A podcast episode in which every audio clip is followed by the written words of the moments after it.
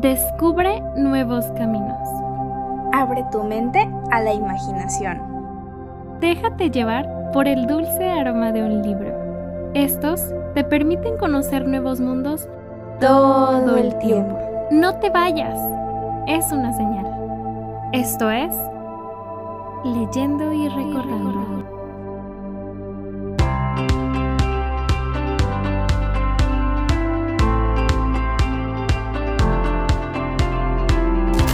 Leyendo y Recordando,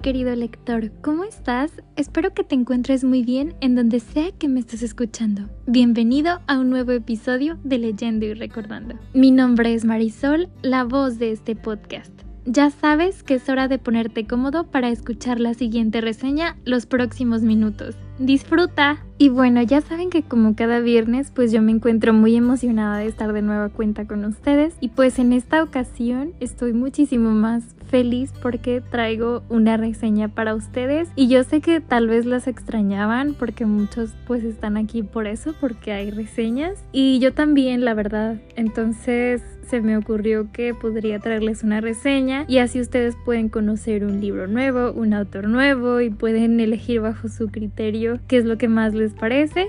Y pues en esta ocasión ya sé que siempre, siempre que hay reseñas se los digo. Es un poco diferente porque también es, sí es muy diferente a lo que leo normalmente. Y es justamente un libro que leí este año. No significa que haya salido, pues sí, en este año o muy, muy reciente. Sino que, pues sí es muy diferente y además de que en este año leí muchas cosas diferentes o muchas cosas que tenía pendientes y este ya de verdad ya lo tenía en mi radar desde hace tiempo y como yo no leo casi este género que yo creo por el título ya se dieron cuenta o no creo más bien ya se dieron cuenta qué libro es pero poquito a poco les iré narrando un poquito de qué se trata y pues ya saben la cronología de esto. Es una novela histórica además de, de de tener personajes entrañables, pues nos cuenta un suceso de un país o de la historia que sea muy importante. O sea, no, no tiene que ser, no sé, específicamente de los sucesos que sucedieron en Estados Unidos o de los sucesos de la, de la Segunda Guerra Mundial, que normalmente hay muchísimos libros, pues narrando este suceso y explica como diferentes perspectivas, o sea, depende de, de cómo lo vivió cada persona y así. Y pues hay muchísimos y también tiene una variabilidad muy grande. En fin, en esta ocasión estoy aquí para hablarles del libro El murmullo de las abejas de Sofía Segovia. Y este libro le tomé muchísimo cariño cuando lo leí porque personajes muy lindos, muy bonitos, pero además cuenta un suceso de mi país y de mi región, que es el norte. Entonces como que todo me parecía un poco familiar y al mismo tiempo como, ah bueno, no sabía que esto había sucedido en este estado y que lo habían vivido de tal manera en este municipio. Y no sé, creo que fue una parte linda como haber conocido. Y yo sé que a lo mejor muchos sucesos no fueron totalmente reales, pero incluso al final del libro pues sí dice, este libro está basado en sucesos reales, en sucesos que quedaron registrados y a mí se me hizo como muy lindo, yo dije, wow, qué padre, entonces sí le tomé mucho cariño y tenía muchas ganas de pues de hacerles una reseña porque como les digo yo no leo casi novela histórica y pues me he estado atreviendo. Y aparte es una escritora totalmente mexicana que es Sofía Segovia. Pero bueno, ya los estoy introduciendo y creo que es hora de empezar. Como les digo, el libro es El murmullo de las abejas de Sofía Segovia y ahora les voy a poner un poquito en contexto ¿Quién es esta escritora? Pues esta escritora justamente es nacida en Monterrey, Nuevo León y este libro está dividido, digámoslo así, en Monterrey, Nuevo León, justamente. Bueno, no, no en Monterrey, está dividido en Linares, Nuevo León que pues es uno de los municipios pequeñitos de, de, ese estado. Esta escritora es nacida en Monterrey, Nuevo León. Estudió Ciencias de la Comunicación en la Universidad de Monterrey.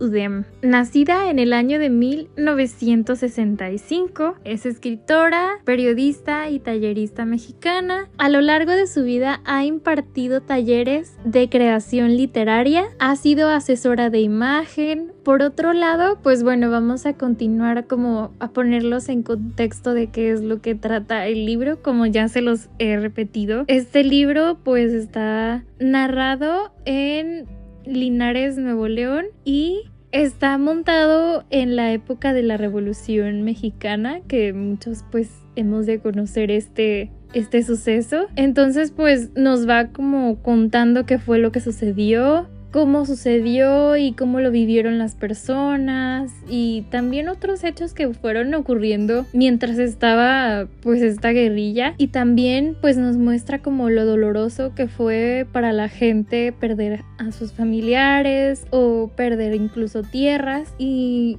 no sé, como que se me hace una parte muy eh, humana de que nos cuenten ese tipo de cosas, pero no con tanta compasión. Es decir, hay veces que nos muestran una exageración y no digo que no no suceda así, o sea, no digo que sea como, ay, todo muy crudo y así, pero yo creo que cuando nos cuentan las cosas como son, como con su dosis necesaria, si lo podríamos llamar de esa manera, pues no sé, creo que se siente un poquito más real y también los personajes. Y justamente eh, vamos a hablar de los personajes y un poquito más de la historia, porque nada más les digo que fue narrado en Linares, Nuevo León y nos cuenta la historia de una familia que tiene una posición económica pues normal, o sea, no era como muy arriba, digámoslo así, pero tampoco era como normal de clase media, me explico, sino que pues era una familia que tenía grandes hectáreas de sembradío y exportaba mercancía de lo que sembraba eh, pues en el, en el municipio e incluso en partes del estado. La historia comienza en sí cuando la nana más vieja de esa hacienda se encuentra a un niño con una apariencia extraña y ese niño es llamado Simonopio, pero tiene una peculiaridad porque su cara estaba como deformada ya que había nacido como con un problema y suponemos en esa historia que pues por eso no lo querían en su casa y es abandonado, pero lo más curioso de todo, aparte de lo curioso que está haciendo, es que la nana nunca se movía del lugar en donde estaba, que era una característica pues muy particular de ella y siempre se encontraba en una mecedora y siempre vamos como viendo el transcurrir del tiempo en la mecedora de, de esa mujer. Pero bueno, ahí hay mucho levantamiento ya que la familia decide acoger a ese niño porque dicen que no es su hijo y como que no tienen ninguna obligación. Pero la nana es como quien se hace cargo de ese niño y pues crece con ellos como si fuera uno más. Y pues la familia está conformado por, estaba conformada normalmente por, por Beatriz, por el señor Francisco y sus dos hijas, que eran Carmen y Consuelo, y ya, ya estaban muy grandes. Entonces, pues desde ahí vamos viendo como las aventuras de Simonopio. Y Simonopio también tiene una particularidad que es que siempre andaba con las ovejas Incluso es encontrado con una cobijita, pero está repleta de abejas. Y las abejas no le hacen absolutamente nada. Y siempre estaba acompañado por las abejas y incluso se expresaba en el libro que pareciera que le hablaban. Entonces, pues por eso se llama el murmullo de las abejas. Y está, no sé, muy lindo. Me gusta mucho que la escritora eh, incluya, y creo que yo se los he dicho en contables ocasiones, que me gusta mucho que incluyan la naturaleza en su narrativa, que hagan como comparaciones o que nos hagan mucha descripción de la, de la naturaleza. Creo que es una de las cosas que no me molesta tanto. No me abruma la descripción de las cosas porque incluso me ayuda a formar un panorama más amplio en mi cabeza y como imaginarme incluso olores. A mí me parece muy lindo. Pero por ejemplo hay ocasiones en las que estamos leyendo un momento como muy crítico o muy lleno de adrenalina y de cosas que están pasando. Y hay descripciones y tú estás como ya por favor para, necesito saber qué va a suceder. Pero fuera de ahí me gusta demasiado que incluyan mucha descripción. Digo, no en exceso, pero sí me gusta mucho. Y es eso, me gusta mucho que esta escritora pues se haya atrevido como a explorar un poco más la naturaleza y de cómo se veía. Porque, no sé, es como muy familiar el hecho de que nos hable de un Linares o incluso de un Monterrey en el que no había tanta urbanización y como que me costaba un poco embonar esas imágenes en mi cabeza de yo conozco un Monterrey que está súper urbanizado y voy a la ciudad y está enorme, o sea, incluso para llegar de un municipio a otro es, o sea, es una locura. Y hay un tráfico horrible y que usaran tren y que eran pocas las personas que tenían un coche particular y que tenían un cartero en Linares. O sea, a mí se me hacía impresionante y que hubiera un solo doctor, ¿me explico? O sea, como cosas muy de esa época.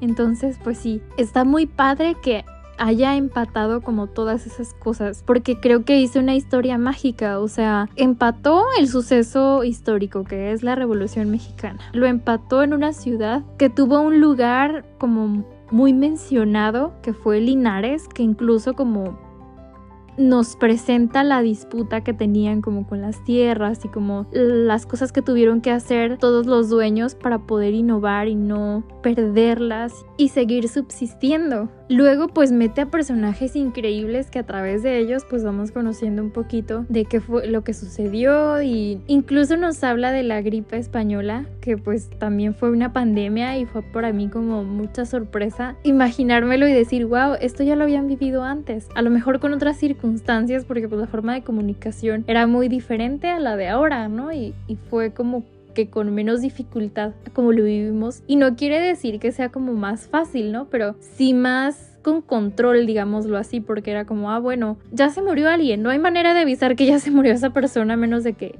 otra persona lo encuentre, me explico. Y no sé, o sea, como que esas cosas a mí me llamaron mucho la atención y me impactaron hasta cierto punto. Y el extra que le dieron los personajes que esta escritora creó me parecen mágicos. O sea, hay de todo. Hay un villano, hay el personaje maternal, hay el personaje viejo, está el personaje que tiene inteligencia, el personaje que tiene aventura, el personaje que es el 2 de esa aventura, o sea, no sé cómo explicarlo. O sea, ese seguidor que está en las aventuras del personaje realmente aventurero. Muchas cosas. Yo creo que fue muy lindo. O sea, porque tiene un toque como de magia, pero no magia convencional. ¿Me explico? Está muy bonito. Me gustó que haya combinado la historia, porque incluso nos habla mucho como de la cultura de Monterrey específicamente que en ese tiempo sembraban ciertas cosas y luego tuvieron que sembrar naranjos para no irse a las ruinas y continuar como con la comercialización. Las abejas producían miel todo el tiempo, eh, los establos y que tenían caballos, no sé, como que eso me pareció mágico. Creo que pocos logran transmitirnos cultura en sus historias, que, o sea, son historias verdaderas, no es como, ah, bueno, se basaron como en una familia en especial tal vez, o puede que sí, ¿no? Puede que hayan creado personajes en base a lo que investigó esta escritora, obviamente, no puede ser como de otra manera, o tal vez sí, pero pues al final estoy hablando desde mi mera deducción. Pero a lo que quiero llegar es que me pareció que hizo un buen trabajo tanto como en su investigación, su forma de, de transmitirnos cultura, su forma de escribir y meterlo todo en un frasquito y dárnoslo. O sea, creo que fue genial. Yo creo que ustedes tendrían que leerlo, la verdad. Uno de los aspectos que quiero mencionar es que todos los matices que nos transmitía en las palabras es decir, si era una situación de pura adrenalina, si era una situación tierna, si era una situación muy triste, si era una situación de impotencia, si era una situación de miedo, de incertidumbre, me hacía imaginármelo hasta con texturas. Es decir, un ejemplo, si era una situación como alegre, era como, ay, que se siente como el chocolate, ¿me explico? No sé si pueden seguirme el ritmo, pero eso me parecía muy muy lindo y jamás me había pasado con un libro. Y me removió muchas emociones, me removió emociones de felicidad, me removió emociones de alivio, bueno, en este caso era una sensación, me removió una sensación de de hogar, como de familiaridad, como de wow, qué personas de mis antepasados vivieron en carne propia este suceso y qué personas de mis antepasados tuvieron que sacrificar tantas cosas para poder seguir manteniendo una familia, ya sea unida pues con sustento, ¿me explico? Creo que fue un buen recorrido histórico y una cosa muy linda en cuanto a como hogar, porque sí, nos mencionaba mucho acerca de la familia y creo que también eso es muy bonito, tanto como de familia encontrada, ¿saben? Creo que no me había puesto a pensar que me gusta mucho cuando en un libro hablan como de la familia encontrada, que es cuando una persona externa a la familia llega y al final encuentra un lugar ahí y se siente bien y se siente tranquilo y encuentra a alguien que lo arrope o la arrope y se me hace muy bonito. Y yo creo que a veces no se habla mucho de eso, entonces sí que, que haya sido trasladado a un suceso tan real como lo fue la revolución mexicana, que como lo dije, pues son acontecimientos que marcan a la gente porque pierden a sus familias, porque pierden cosas materiales, porque pierden cosas que no imaginaban que perderían. No sé, estuvo muy fuerte para mí y como les digo, o sea, el hecho de haberlo leído post pandemia o saliendo de pandemia me pareció como muy impactante. Yo dije, wow, es como, como una regresión, pero en diferente lugar, con un ambiente muy diferente y con unos elementos muy muy regresionados, pues nada que ver a la evolución que hemos tenido. Pero bueno, espero haya servido de ayuda porque hoy fue un poco más revuelto, pero la verdad es que quería como dejar llevarme y no seguir tanta cronología porque creo que así es un poco más natural, pero igual si a ustedes les gusta como que haya un orden así total, pues podría seguir haciéndolo así, no hay ningún problema, aunque a veces prefiero como irles diciendo qué, es lo que va recordando mi mente o incluso guiarme por las sensaciones que me causa ese libro y podérselas comentar y que así pueda meter aspectos de la historia que me gustaron. En fin, si a ti te gusta la aventura, si te gusta la magia, si te gusta la historia, si te gusta llenarte de sensaciones, pues creo que es una historia para ti, creo que es la indicada. Y si quieres hacerlo, pues también. Como les digo, es una escritora mexicana y eso pues casi nunca se ve que recomendemos como a escritores tal vez en nuestro mismo país. Me pareció muy padre que haya metido su conocimiento de periodismo porque se notó mucho, como les digo, que hubo una exhaustiva investigación para poder realizar una historia de esa magnitud. Me parece muy linda, la verdad. Yo recomiendo 100% el murmullo de las abejas. Tiene absolutamente todo. Vayan y léanle si es que les llamó la atención Incluso pueden ir a buscar la sinopsis porque pues no, no dije como tal la sinopsis, sino pues les hablé de la historia sin otra cosa antes de irme, que ya saben que también me gusta mucho, es que las historias las hagan con perspectivas diferentes. ¿A qué me refiero con eso? Que pues sea contado por diferentes personajes y no por uno solo, porque así podemos conocer como tal vez el mundo interior de esa persona de alguna manera y pues sí, saben que es algo que me enamora y me encanta, entonces esta historia lo tiene. Tiene un final muy autoconclusivo, o sea, de verdad es muy bueno si dices como, ah, bueno, no me quedó ninguna duda, todo bien. Y te quedas como con una sensación de me llenó, ¿saben? Léanla, espero que les guste mucho. Y pues nada, espero que hayan disfrutado esta reseña tanto como yo. Extrañaba mucho sentarme y platicarles de un libro y de esas cosas que me movió y de esas cosas que, que me llevo y de esas cosas que creo que es importante rescatar. Muchas gracias por escucharme de nueva cuenta. Espero que se hayan quedado hasta el final. Disfruten este libro. Ya saben que si tienen alguna recomendación me la pueden decir en cualquiera de las redes sociales de Leyendo y Recordando. Y pues ya, ya estamos a punto de irnos, así que llegó el momento de pues recordarles las redes sociales del podcast.